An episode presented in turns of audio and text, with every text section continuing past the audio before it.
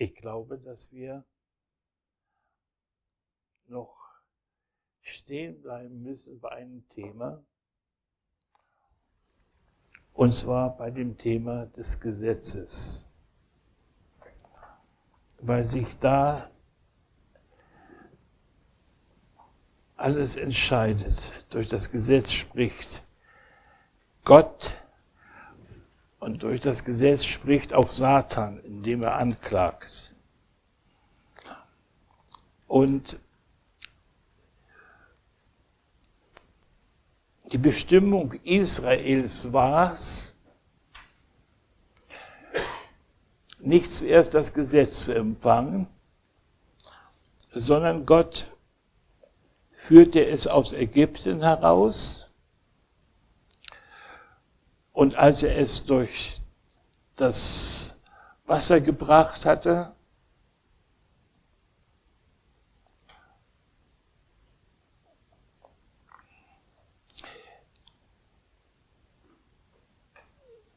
und am Berge Sinai ankam, da lagerten so steht es dann in, in 2. Mose 19, Vers 2.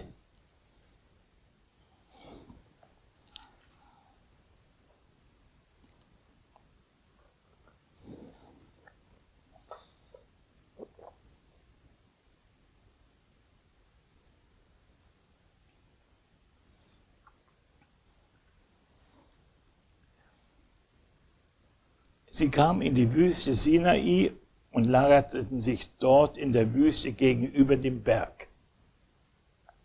Und Mose stieg hinauf zu Gott und der Herr rief ihm vom Berge zu und sprach, so sollst du sagen zu dem Hause Jakob und den Israeliten verkündigen. Ihr habt gesehen, was ich mit den Ägyptern getan habe und wie ich euch getragen habe auf Adlers Flügeln und euch zu mir gebracht. Werdet ihr nun meiner Stimme gehorchen und meinen Bund halten, so sollt ihr mein Eigentum sein von allen Völkern, denn die ganze Erde ist mein. Und ihr sollt mir ein Königreich von Priestern und ein heiliges Volk sein. Das sind die Worte, die du den Israeliten sagen sollst.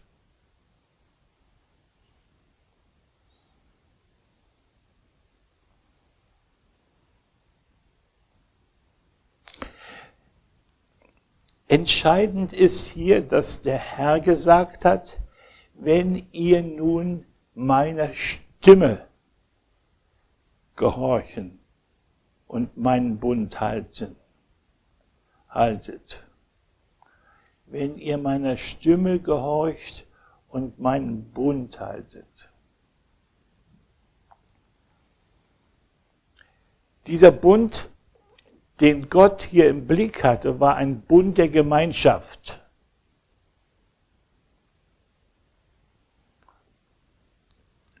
Und er wollte mit seiner Stimme gehört werden.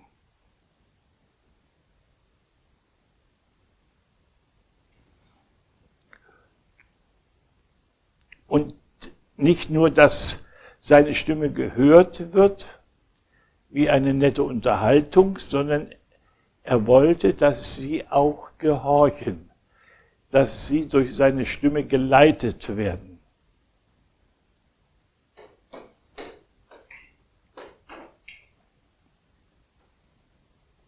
Das war die Bestimmung Israels.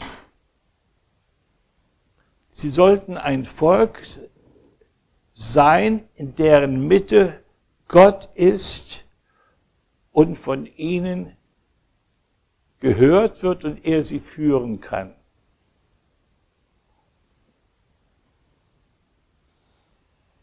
Und sie sollten vermitteln zwischen Gott und den Völkern. Das war ihre Bestimmung, ein Mittler zu sein, ein Priester zu sein.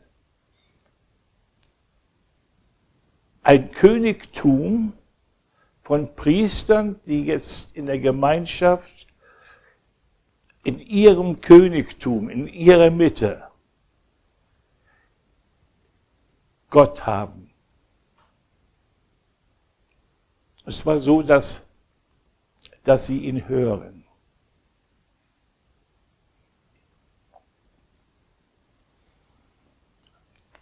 Und, und dieses erfüllt sich dann immer weiter auch bis zum Schluss der Offenbarung, wo Gott in der Mitte seines, des, in der Mitte des neuen Jerusalems Gott ist und, und Gemeinschaft hat. Und in dieser Gemeinschaft mit seinem Volk ist er ein Licht, ist er ein Segen, ist dieses Volk ein Segen für die Völker, die drumherum sich lagern.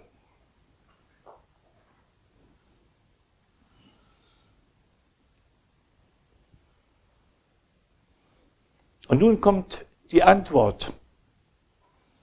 Die zeigt etwas, Mose kam und berief die Ältesten des Volkes und legte ihnen die, alle diese Worte vor, die ihm der Herr geboten hatte. Und alles Volk antwortete einmütig und sprach, alles, was der Herr geredet hat, wollen wir tun. Und Gott und Mose sagte die Worte des Volkes dem Herrn wieder. Und nun die Reaktion Gottes darauf. Und der Herr sprach zu Mose, siehe, ich will zu dir kommen in einer dichten Wolke, auf dass das Volk es höre, wenn ich mit dir rede und dir für immer glaube. Was merkt ihr hier?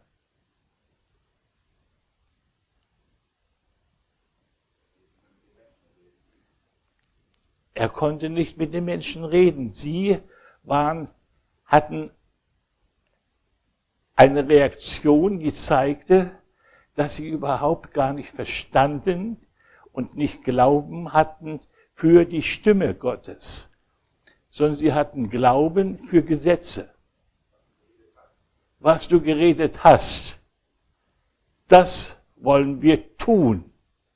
Ein Gesetz sagt Paulus, man lebt durch das Gesetz, weil man es tut. Dieses Leben unter dem Gesetz wollten sie jetzt von Gott annehmen. Und nun verbirgt sich Gott vor ihnen und wir werden dann im ganzen Verlauf der weiteren Geschichte sehen, dass er eine Autorität einsetzt und diese Autorität ist, äh, ist Mose. Er macht Mose stark, dass sie ihm glauben, dem Mose und seiner, seinem Wort, was er jetzt überliefert bekommt, glauben. Aber sie schlagen zu Gott, wir können deine Stimme nicht hören. Das geht daher immer weiter so. Und nun ist Gott gezwungen, einen Weg zu gehen, den er so nicht von vornherein geplant hat. Nämlich den Weg über ein Gesetz zu dem Volk zu sprechen.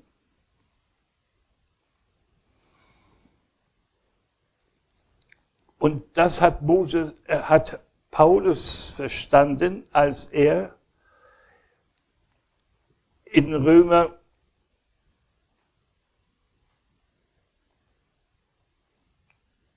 fünf, Vers 20 schreibt, das Gesetz aber ist dazwischen hineingekommen, damit die Sünde mächtiger würde. Wo aber die Sünde mächtig geworden ist, da ist doch die Gnade noch mächtiger geworden. Und das sagt Paulus, nachdem ihm diese Gnade offenbart ist in Christus. Aber er weiß, das Gesetz ist dazwischen gekommen. Das heißt, der Plan Gottes brauchte, Gott brauchte das Gesetz, um das offenbart zu machen, was zwischen ihm und den, dem Volk lag. Warum Gott sich zurückziehen musste. Warum Gott in einer Wolke und auf Abstand mit den Menschen sprechen musste. Das musste offenbar werden. Und das wurde, hallo, das wurde offenbar, das wurde offenbar durch das Gesetz. Da wurde offenbar Sünde. Und Paulus sagt, die Sünde musste überaus mächtig werden, damit die Gnade noch mächtiger wird. Wann wurde die Sünde am allermächtigsten?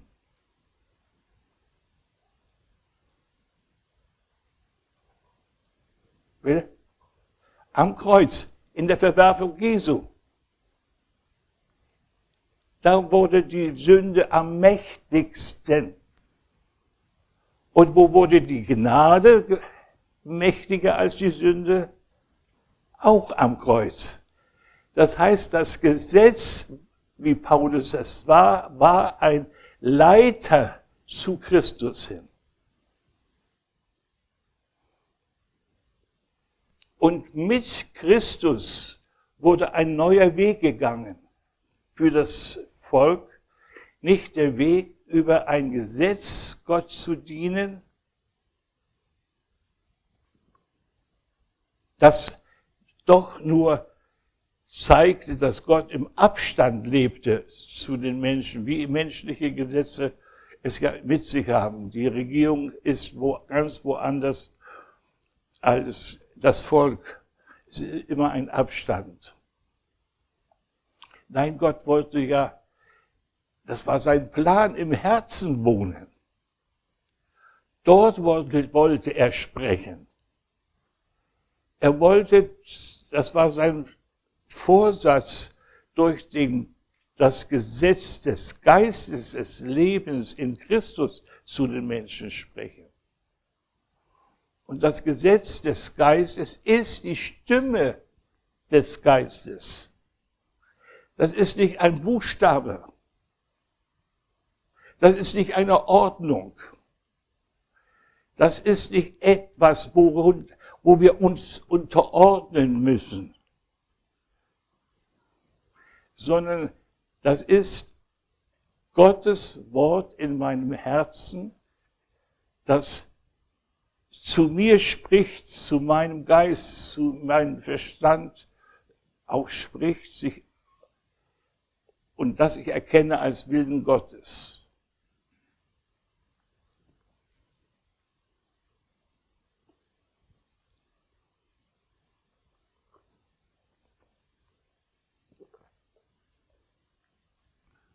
Und dann sagt Paulus in Römer 8, das Gesetz des Geistes des Lebens in Christus hat mich frei gemacht vom Gesetz der Sünde und des Todes. Das Gesetz, das auf dem Sinai gegeben wurde, war ein Gesetz, das die Sünde offenbar machte und für diese Sünde nur eine Antwort hatte. den Tod. Darum mussten die Tiere sterben. Und darum musste zuletzt Jesus sterben, als er das Ende aller Opfer war. Da musste er einen totalen Tod sterben, indem er sich selbst als ein Opfer gab, nahm er das Urteil über, des Todes über die Sünde auf sich.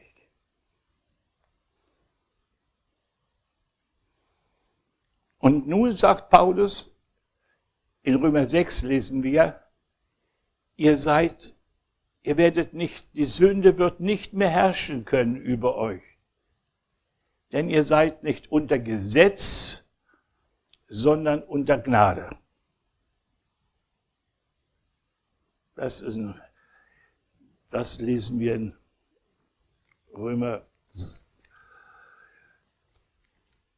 ja, der Vers. Bitte? Ja. Also, ja, hast recht. 14. 6, 14. Römer 6, 14.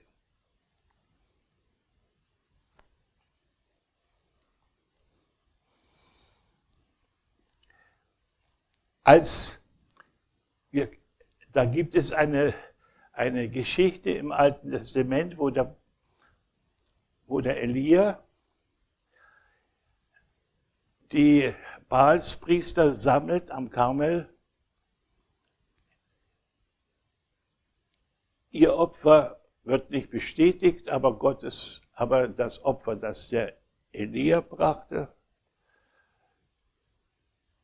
wurde bestätigt von Gott.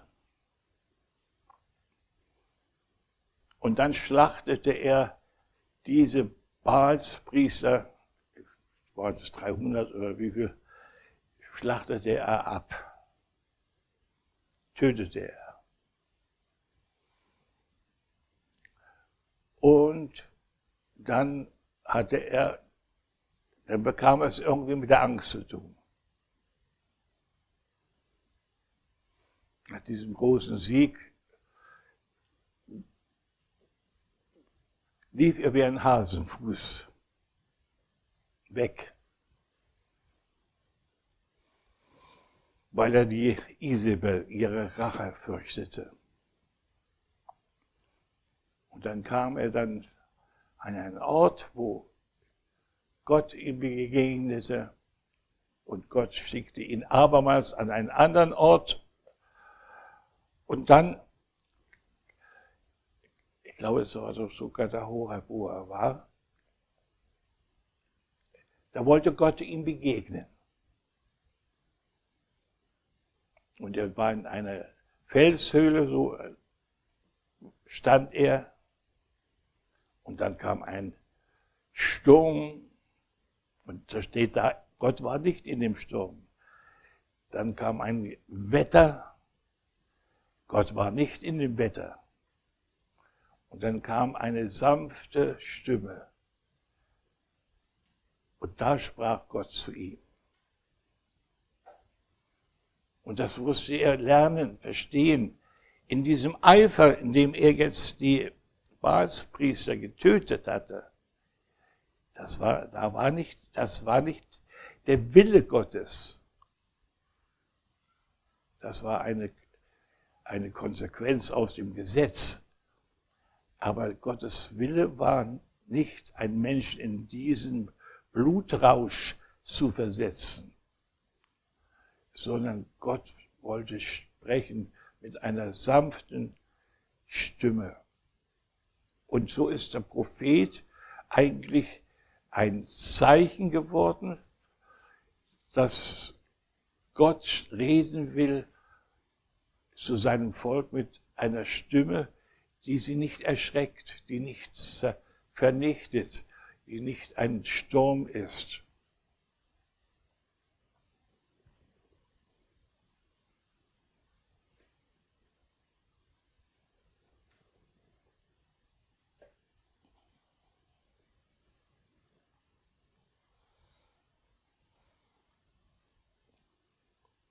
Das neue Gebot, das Gott gegeben hat, ist das Gebot der Liebe. Das kennen wir.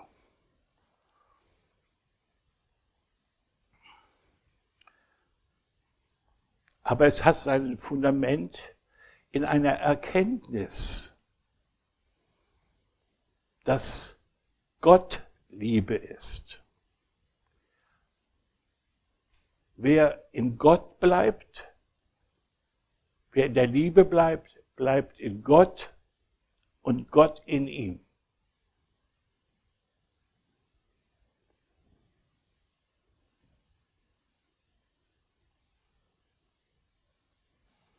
Und im Galaterbrief können wir Folgendes lesen.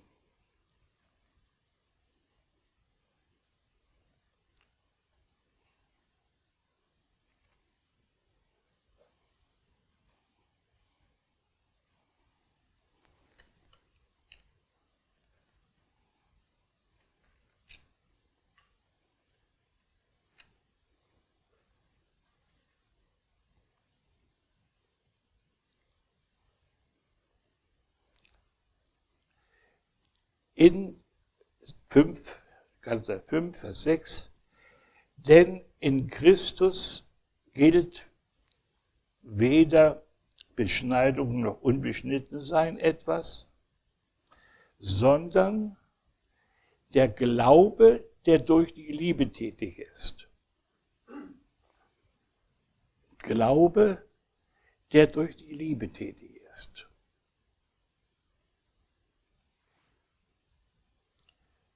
Wodurch wird Glaube geweckt?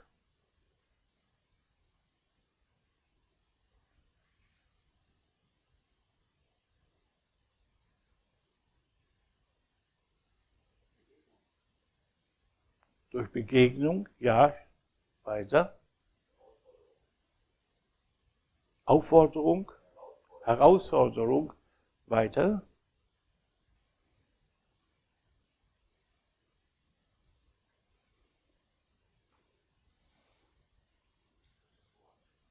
Durch das Wort, ja.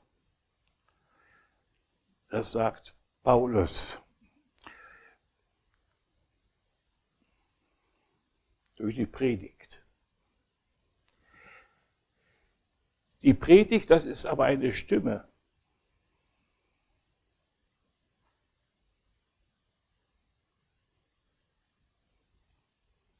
Das heißt, durch die Stimme des Rufenden wird der Mensch zum Glauben geführt, wenn er sich führen lässt. Und am Anfang steht also nicht zuerst die, irgendwie eine Erfahrung einer besonderen Liebe, sondern am Anfang steht die Erfahrung, dass Gott redet. Und seine Botschaft ist, dass er uns geliebt hat und dass er seinen Sohn gegeben hat. Und wenn ich dieser Botschaft glaube, dann kann ich diese Liebe, mit der er mich liebt, mobilisieren, anderes zu lieben.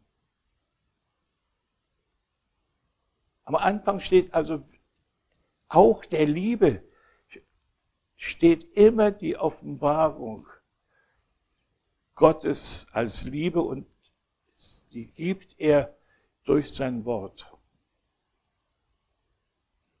Nicht durch die Natur.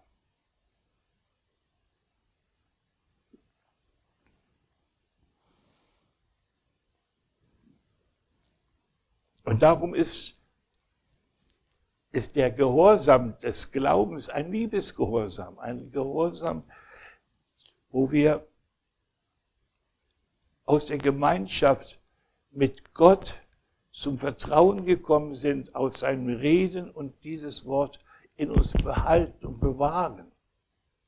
Nicht zuerst tun und sagen, ich, Julia, was will ich tun für den Herrn, sondern dass man es bewahrt Und in dieser Bewahrung bringt Gottes Wort in mir Leben hervor, Frucht hervor. Wir brauchen auch damit dieses Wort in uns Frucht bringen kann, wir brauchen so nötig die Gemeinschaft untereinander, damit wir miteinander ins Gespräch kommen über, über Situationen, in denen wir herausgefordert werden, im Glauben, in der, in, dass der Glaube in der Liebe tätig wird. Aber wie sieht das aus in, jeder, in dieser und jener Situation? Und das, da, da brauchen wir Ermahnung, da brauchen wir Hilfe, brauchen wir Erkenntnis, brauchen wir ein erneutes Reden des Herrn. Und der Herr hat ja gesagt, er will durch die Gemeinde, durch Worte der Erkenntnis, durch Gaben des Geistes, will er wirken, dass wir in diesen Gehorsam hineinkommen.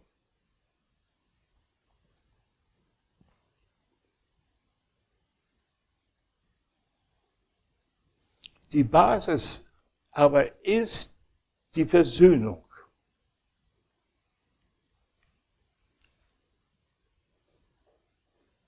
Eine Versöhnung, die nicht darin besteht, dass ich Vergebung habe und die Vergebung immer empfange. Die Versöhnung besteht darin, wie das Paulus schreibt im Korintherbrief.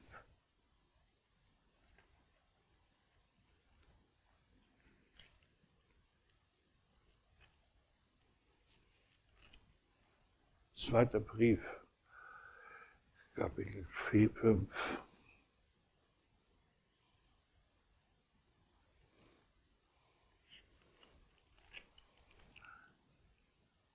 Ist, Vers 17, ist jemand in Christus, so ist er eine neue Kreatur. Das Alte ist vergangen. Neues ist geworden aber das alles von Gott, der uns mit sich selbst versöhnt hat durch Jesus Christus und uns das Amt gegeben hat, das die Versöhnung predigt. Denn Gott war in Christus und versöhnte die Welt mit sich selber und rechnet ihnen ihre Sünden nicht zu. Das heißt, Gott arbeitet durch kein Gesetz, das Sünde zurechnet.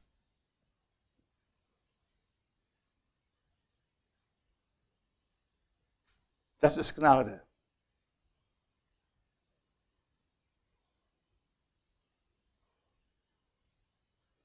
Und wenn Wir haben ja gelesen, das Gesetz ist gekommen und musste Sünde zurechnen, damit diese Sünde überaus sündig würde und Jesus offenbar gemacht wurde als der, der die Sünde der Welt auf sich nahm und uns mit Gott versöhnte und uns einen Zugang zum Vater gab. Dazu war das Gesetz nötig. Aber als das Gesetz dieses Werk getan hat, wurde es beiseite gelegt. In dieser Bedeutung. In dieser Bedeutung.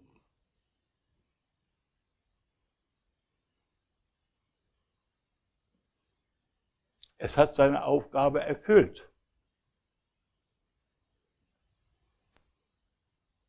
Indem es die Liebe Gottes in Christus offenbarte. Und jetzt arbeitet Gott in uns, dass wir jetzt aus der Gnade heraus leben und nicht mehr sündigen. Das ist unsere Aufgabe. Aus der Gnade zu leben, dass wir nicht mehr sündigen.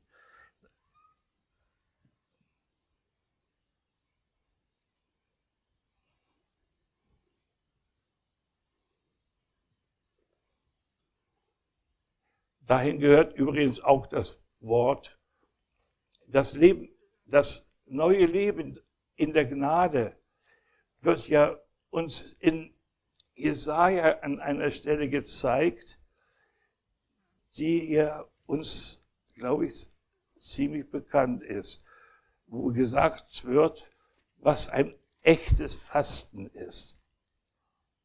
Moment, ob ich das finde.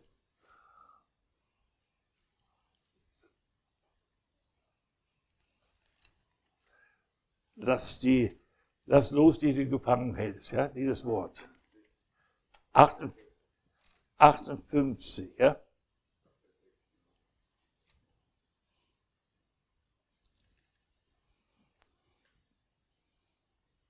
Aber das ist ein Fasten, an dem ich gefallen habe. Lass los, die du mit Unrecht gebunden hast.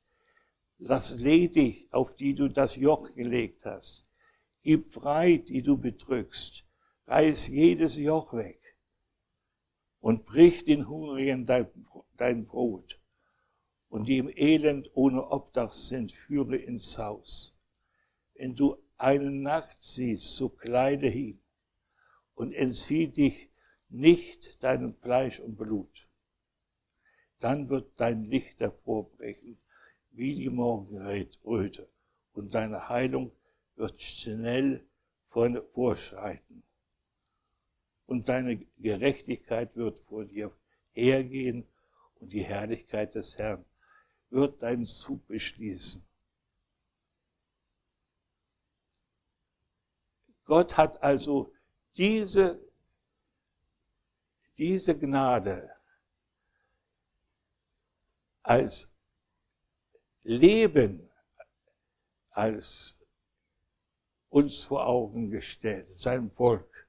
Das hat er als Ziel, sie dahin zu führen und in diesem Sinne ein Licht zu sein den Völkern.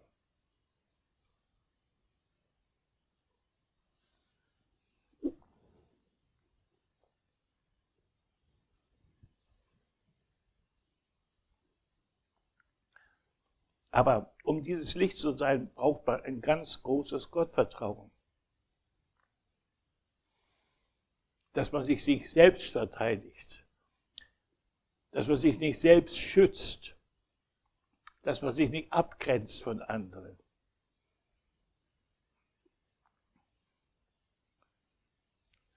Und nun hat ja der Herr gesagt, Und das müssen wir jetzt aus seinem Wort festhalten.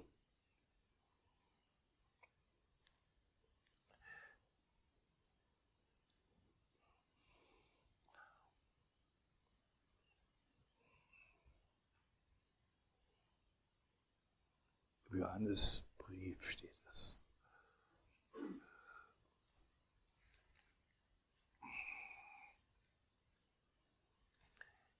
gar nicht so einfach, den Johannesbrief zu finden. Mal ist er vorne und mal ist er hinten. Hier ist er jetzt hinten bei Luther.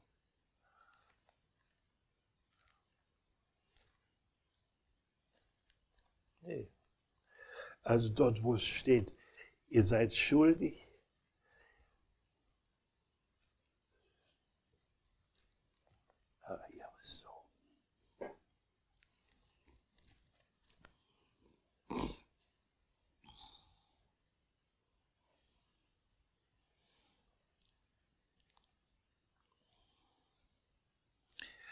drei Vers, 1. Johannes 3, Vers 10, 16.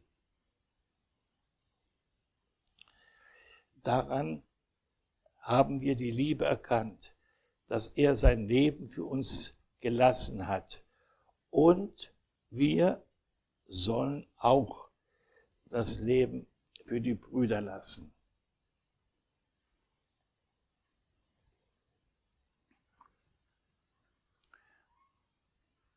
Das ist ein, ein ganz, ganz zentrales Wort und muss immer wieder neu entdeckt werden, was das bedeutet in der Praxis, das Leben zu lassen. Aber das Wesen der Liebe Gottes ist, dass Lesen gelassen wird.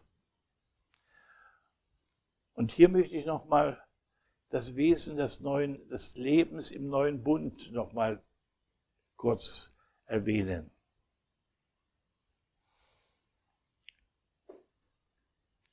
Was kann man im alten Leben nicht und was kann man erst im neuen Leben eines Wiedergeborenen? Im alten Leben kann ich Gutes tun. Selbstverständlich, ich kann Gutes tun, aber, das, aber ich kann mit diesem Gutes tun nichts erwerben für die Ewigkeit. Mit dem Tod ist es zu Ende. Und jeder Mensch erntet in seinem Tode die Strafe für die Sünde, für die Sünde Adams.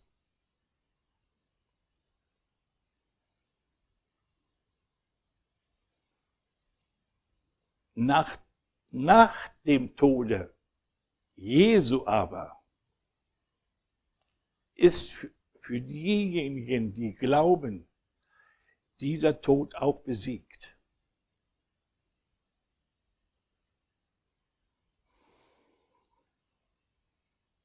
Sie müssen auch sterben. Aber dieses Sterben hat eine Bedeutung, eine ganz neue Bedeutung für uns, die wir Jesus gehören. Wir sterben, um aufzuerstehen. Unser Leben, das wir dann beenden und in dies und direkt wirklich in das Grab legen müssen, in unseren Leib, der wird auferstehen. So wie Christus auferstanden ist. Und wir werden mit Christus sein.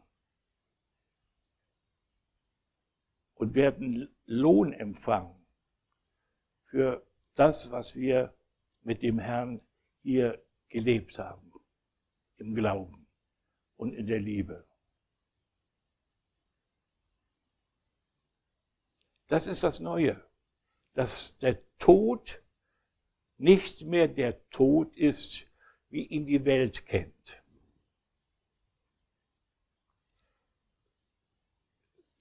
Unser Tod ist ein Tod, in dem der keine Strafe mehr ist. Denn es gilt auch für uns, der Herr hat die Strafe auf sich genommen. Er hat die Sünde auf sich genommen. Das Leben, was wir haben, ist ein Leben, in dem das nicht unter einer Strafe steht, sondern unter einer Verheißung. So wie ein Saatkorn, das in die Erde getan wird, und nachher aufgehen soll. So soll, so ist das Leben eines Menschen, in dem der Heilige Geist Wohnung genommen hat. Es ist eine, ist eine Saat, die im Sterben aufgehen wird. Das kann man schon jetzt erfahren. Jesus sagt, wer sein Leben verliert, wird es gewinnen. Also dieses sich selbst zu geben in einer Situation, sich selbst zu verleugnen, stille zu sein und, und die Sünde anderer auf sich zu nehmen und, und nicht zu widerstehen. Also dieses ganze Leiden, äh, was verbunden ist, wenn man so in der Gesellschaft lebt und dieses viele Unrecht erlebt und nicht dagegen arbeitet, sondern, sondern vor Gott steht und und für diese Menschen betet. Dieses Leben wird, wird von Gott aufgenommen und behandelt und, und wird äh, ein Frucht, ein, ein Saatkorn sein für die Ewigkeit. Das ist unsere, das ist unser Lohn.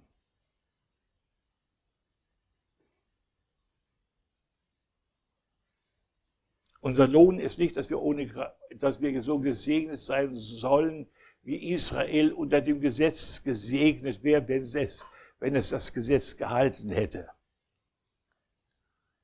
Nicht irdische Segen, der durch das Halten des Gesetzes käme, ist unser Segen. Sondern unser Segen ist, kommt aus dem, aus, aus dem Glauben an Jesus. Und wir können, in, wenn wir in Nöten sind, bitten, Herr, hilf uns. Wir können aber nicht sagen, du musst uns helfen, wir haben ein Anrecht darauf. Sondern wir, wir sind in unserem Inneren äh, jetzt Kinder, die jetzt bitten dürfen in, in Nöten, in Krankheit, in, in Anfechtung. Können wir zum Vater gehen aber nicht, wie das manche behaupten, wenn man, wenn man Glauben hat, dann geht es einem hundertprozentig gut. Und wenn du krank bist, deswegen, weil, weil, du gesündigt, weil, du, weil deine Eltern oder du gesündigt haben. Das sind nachher diese, diese gesetzlichen Redensarten. Nein, wenn, an meiner Krankheit lerne ich. Ich lerne darin. Und was lerne ich? Geduldig sein. Auf den Herrn hoffen. Das lerne ich. Und das lernt man nur, unter, das möchte ich meine sagen, das lernt man nur unter Schmerzen. Und Gott lässt das zu und so erzieht er uns, aber nicht durch ein Gesetz. Und das müssen wir verstehen. Er, er zieht uns durch Gnade. Und damit möchte ich schließen mit dem Wort aus dem Titusbrief.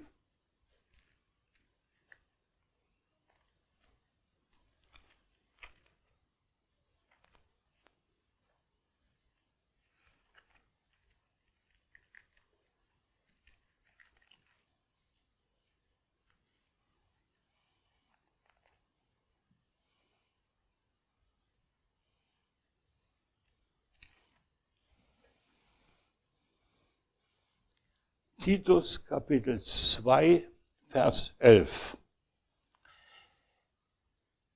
Es ist erschienen die rettende Gnade Gottes allen Menschen und nimmt uns in Zucht, dass wir absagen dem ungöttlichen Wesen und den weltlichen Begierden und besonnen und gerecht und fromm in dieser Welt leben und warten auf die lebendige, auf die selige Hoffnung der Erscheinung der Herrlichkeit des großen Gottes und unseres Heilandes Jesus Christus, der sich selbst für uns gegeben hat, damit er uns erlöste von aller Gesetzlosigkeit und reinigte sich selbst ein Volk zum Eigentum, das eifrig wäre zu guten Werken. Das sage und ermahne und weise zurecht mit ganzem Ernst. Und niemand soll dich verachten. Ähm, ja, danke Jesus für das Wort heute. Danke, dass es, dass es so dass es irgendwie so einfach war und so wichtig ist, Herr. Und danke, dass du uns immer mehr lehrst, dass wir da nicht rausfallen, Herr. Dass wir all das, was du tun, nicht nichtig machen, Herr, und ja, dich darin verletzen, Herr, dass wir unsere eigenen Wege und in der Schwachheit von uns selbst wieder unterwegs sind und all die Kraft doch irgendwie auch wieder leugnen, Herr, die du uns geschenkt hast durch deinen Sieg am Kreuz und durch die Gemeinschaft des Heiligen Geistes, Herr. Ähm, ja, ganz kurz von mir einfach nur ein Wort, was mir eben gerade so in den Sinn gekommen ist und äh, ich irgendwie auf dem Herzen habe, das mit uns zu teilen aus dem 2. Korinther äh, 4, Verse 16 bis 18, wer mitlesen möchte. Oder David, kannst du es ranwerfen? Ja, das wäre schön. 2. Korinther 4, 16 bis 18. Ähm, ich warte noch kurz.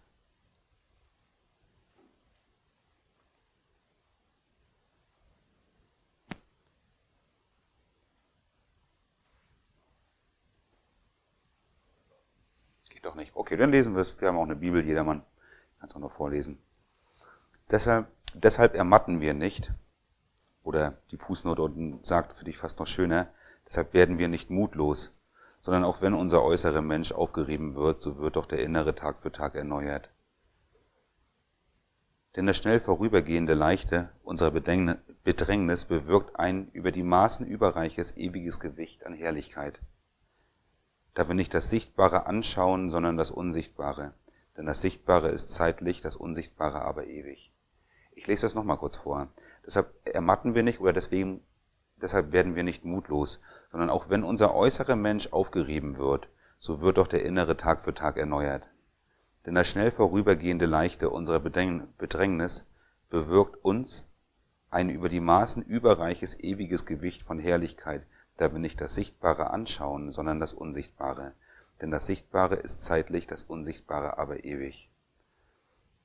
Ich habe mich so an die letzten 14 Tage erinnert gefühlt, was Gott so in meinem kann das nur mit dem zusammenbringen, was ich so mit Tina erlebe, in unserem Leben so tut. Und es ist immer ein Kampf, den, den wir so erleben zwischen dem Anschauen, was schaue ich an. Ich finde das hier sehr schön gesagt, dass wir das Sichtbare anschauen, sondern das Unsichtbare. Etwas anschauen tue ich nur, wenn ich mich hinwende dahin. Ich kann nicht etwas anschauen, ohne es bewusst zu tun. Das funktioniert für mich nicht. Das ist ein Hinschauen. Wenn ich in eine Ausstellung gehe, dann schaue ich mir Bilder ein. Ich bezahle Eintritt. Ich schaue mir ein Fußballspiel an oder was auch immer auch gerade nicht möglich ist. Ich mache den Fernseher an und schaue ihn mir an. Der ist nicht an. Ich schaue hin. Und äh, wenn ich etwas Unsichtbares anschaue, ist es ein Hinwenden zu all dem, was wir heute gehört haben. Und wir erleben das ganz einfach, ein ganz einfaches Hinwenden zu sagen, jetzt bete ich. Jetzt bete ich. Das ist kein geistlicher Prozess. Auch vorne, als ich uns, mich selber so ermahnt habe, zu sagen, dass wir uns da auch reinstellen und diesen Prozess auch zulassen. Es ist nicht ein darüber nachdenken. Es ist aber eine bewusste Entscheidung. Und dieses Aufgeriebensein, was hier steht, dass der, ne, dass der äußere Mensch aufgerieben wird, das kennt jeder von uns. Sonst wären wir nicht Menschen. Das eint uns. Das geht früh genug im Leben los, man möchte es den Kindern ersparen. Und es hört erst auf, wenn man stirbt, wenn der Deckel zugeht. Und äh, wir sind gestern auf dem Weg vom Strand zurück neben Leichenwagen gefragt, gefahren und Joel hat gefragt, was ist das? Und gesagt, naja, das ist ein Auto, mit dem die Säge nochmal durch die Gegend gefahren werden. Und da habe ich so aus Spaß gesagt, wir mussten lachen, so ein bisschen schwarzer Humor die machen jetzt nochmal eine Stadtrundfahrt und fahren mit der Leiche nochmal überall da lang, wo es mal wichtig war für ihn. So, ne, irgendwie, naja, wie auch immer. Ähm, Im Endeffekt ist der Mensch hinten gestorben und es gibt so viele Stationen vom Leben und so viele Entscheidungen, so viele Wege, die wir gegangen sind. Und ich erlebe einfach für mich, dass ich viel zu sehr den äußeren Menschen anschaue, dass ich die Wege des Lebens anschaue, dass ich meine, dass ich Fokus auf die Probleme habe und in denen mich bewege, dass ich viel nachdenke über Sachen, sie versuche zu verstehen, zu begreifen, und ganz einfach und ganz simpel so wenig bete. Es ist erschreckend. Es ist erschreckend. Aber vor Wochen, vielleicht zwei, drei Monate irgendwie, weiß ich nicht, haben sie mal gebetet und wir hatten Probleme. Und ich habe gesehen, ich habe äh, dieses Bild von diesem Band, ne, das ist ja so ein schönes, wenn man so heiratet, so, ne, dass das ein, ein, ein Band aus zwei Tauen mit rein dann besser hält. Und ich habe das so irgendwie vom Heiligen Geist geschenkt bekommen. Ich habe selbst mal auf einer Hochzeit darüber gepredigt das noch nie so gesehen. Und dann habe ich diese drei Taue gesehen und ich habe gesehen, was Jesus ist, was er für ein Tau ist. Und wenn man so flecht, David kann das ja selber so ein bisschen und so drum wickelt, wir sind so die Zierde um diesen Stamm von ihm gewesen.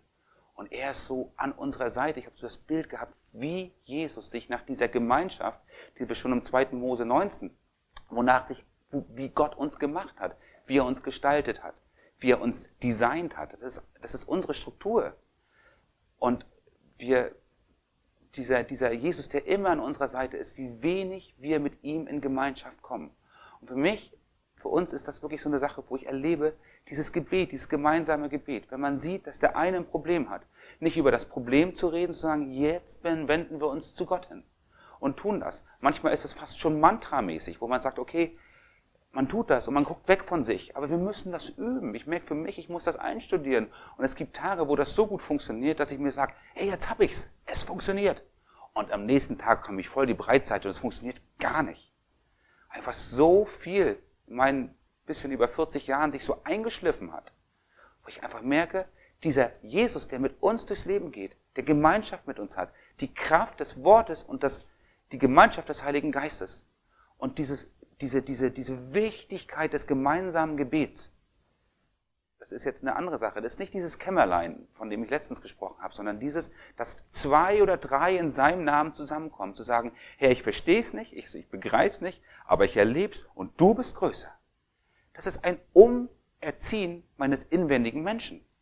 Ich muss das machen. Dafür brauche ich, ich sage ganz provokant, dafür darf ich noch nicht mal eine Kirche und eine Gemeinde haben. Das ist Alltag.